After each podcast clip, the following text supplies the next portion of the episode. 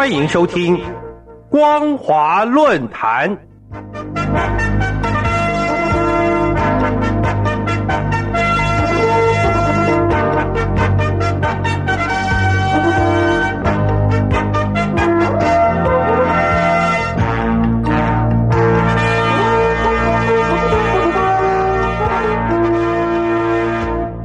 各位听众朋友，您好，欢迎收听本节的光华论坛，我是苏燕。我们今天要讨论的题目是“三孩政策好似空中画饼，成不了真”。各位听众朋友，五月三十一号，中共宣布开启三孩政策之后，虽然有些民众说可以生三胎了，但是针对这个政策，立即开始有个民不聊生的词在网上流行。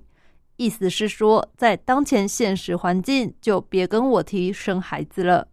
为了配合三孩政策，六月四号，山东青岛碧诺银生物技术有限公司有一份文件在微信上传播。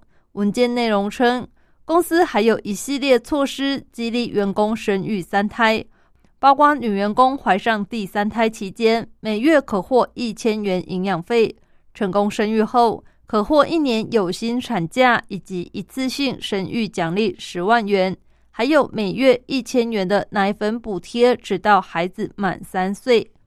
中共之所以在五月十一号公布第七次全国人口普查后，马上宣布三孩政策，这显示几十年来中共所搞的计划生育已经失败，转而鼓吹要民众多生小孩。所以，连一般企业都奉命推出鼓励措施。可是，类似政策措施到底能不能落实，民众们个个心知肚明。纵观大陆当前社会环境，年轻人因为面对着高生育成本、高房价、高医药费这三座经济大山，连结婚都不敢，怎么还敢多生孩子呢？大陆很多年轻夫妇都是一胎化政策下长大的。大多数是独生子女，在三孩政策公布后，他们用一副对联来形容心里的感受。上联是一个家庭夫妻二人生三个孩子，养四个老人；下联是八点上班，晚九下班，费十分力气还百万房贷；横批则是不如单身。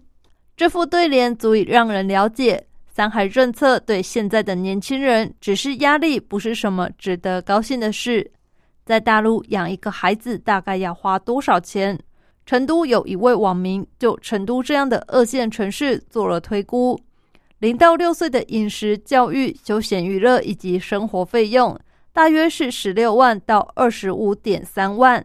小朋友上学后，十到十二岁小学阶段的教育费用大概要六到三十四万。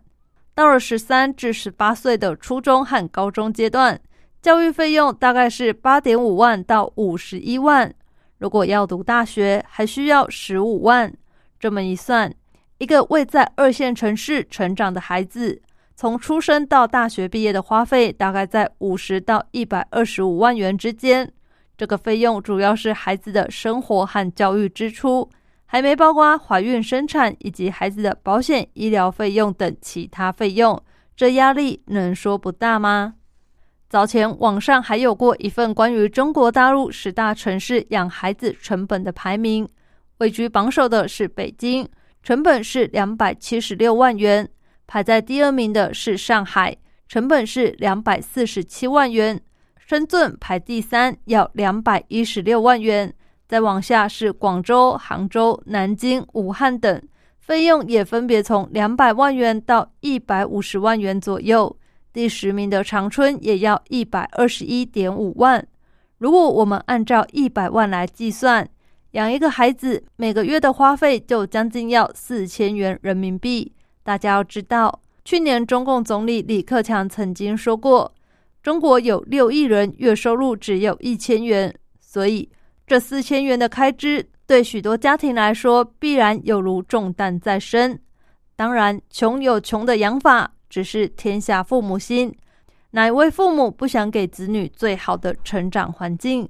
现在既然承受压力，也无法给孩子好的生活，谁又愿意生敢生呢？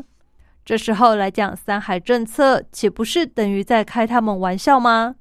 更何况，三孩政策的消息一出来，且不论效果如何，但却勾起了无数人的伤痛记忆。许多人都跳出来质问：当年被逼杀死的婴儿，这些账怎么算？无数家庭的伤痛又要怎么算？